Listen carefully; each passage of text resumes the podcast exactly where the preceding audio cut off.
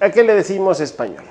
Es la lengua general, por así decirlo, de la península ibérica.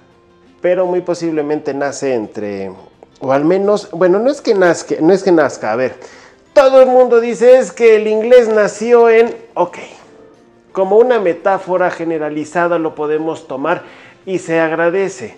¿Por qué? Porque es una manera de decir el inglés surge posiblemente en este siglo. Ok, ¿qué pasa con el español? Una lengua no nace a pujidos, ¿estamos de acuerdo? Exactamente, hay una lengua madre, que es el latín.